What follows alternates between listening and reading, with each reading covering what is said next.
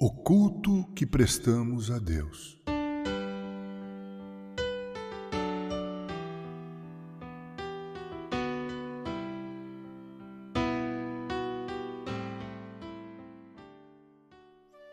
Hermes Maia Pereira da Costa escreveu com singular sobriedade, abre aspas, o culto cristão é a expressão da alma que conhece a Deus e que deseja dialogar com seu Criador mesmo que esse diálogo por instantes consista num monólogo edificante, no qual Deus nos fala através de Sua palavra.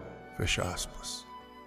O referido escritor ainda cita a seguinte definição: abre aspas, em essência, o culto é um encontro de Deus com seu povo, no qual se estabelece um diálogo.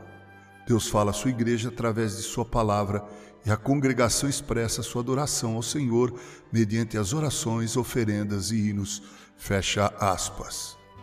Portanto, se estamos de acordo, tudo o que tem sido dito aqui, em havendo um monólogo no culto, é a voz de Deus que tem que ser ouvida, e não a do homem. E se o diálogo acontece, tudo deve ser feito tendo em vista quem é adorado, quem é o Deus que se cultua. Certa pessoa me disse que havia deixado de frequentar a igreja porque não sentia nada no culto. Ela criticou sem piedade o seu pastor, homem que eu conhecia muito bem. É bom que nos lembremos sempre aquilo que disse B.B. Warfield, falando a estudantes de teologia. Ele disse, abre aspas, se não há fogo no púlpito, cabe a você acendê-lo nos bancos. Nenhum homem pode fracassar em encontrar-se com Deus no santuário se ele traz Deus consigo para ali. Como é fácil transferir a culpa dos nossos corações frios para os ombros de nossos líderes religiosos.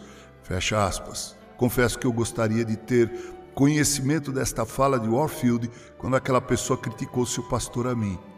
E também não podemos cometer o lamentável e trágico equívoco de fazer do culto que dizemos prestar a Deus um momento de entretenimento e de manipulação das emoções. Muito do que acontece no momento da adoração a Deus depende da disposição dos nossos corações quando vamos ao culto.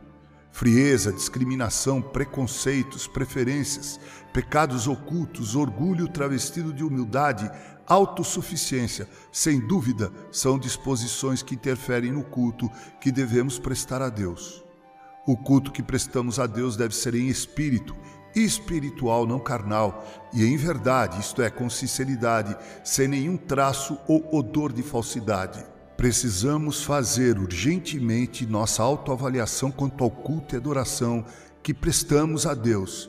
E se nos encontrarmos em falta, que Deus nos dê humildade e nos ajude a mudar de atitude.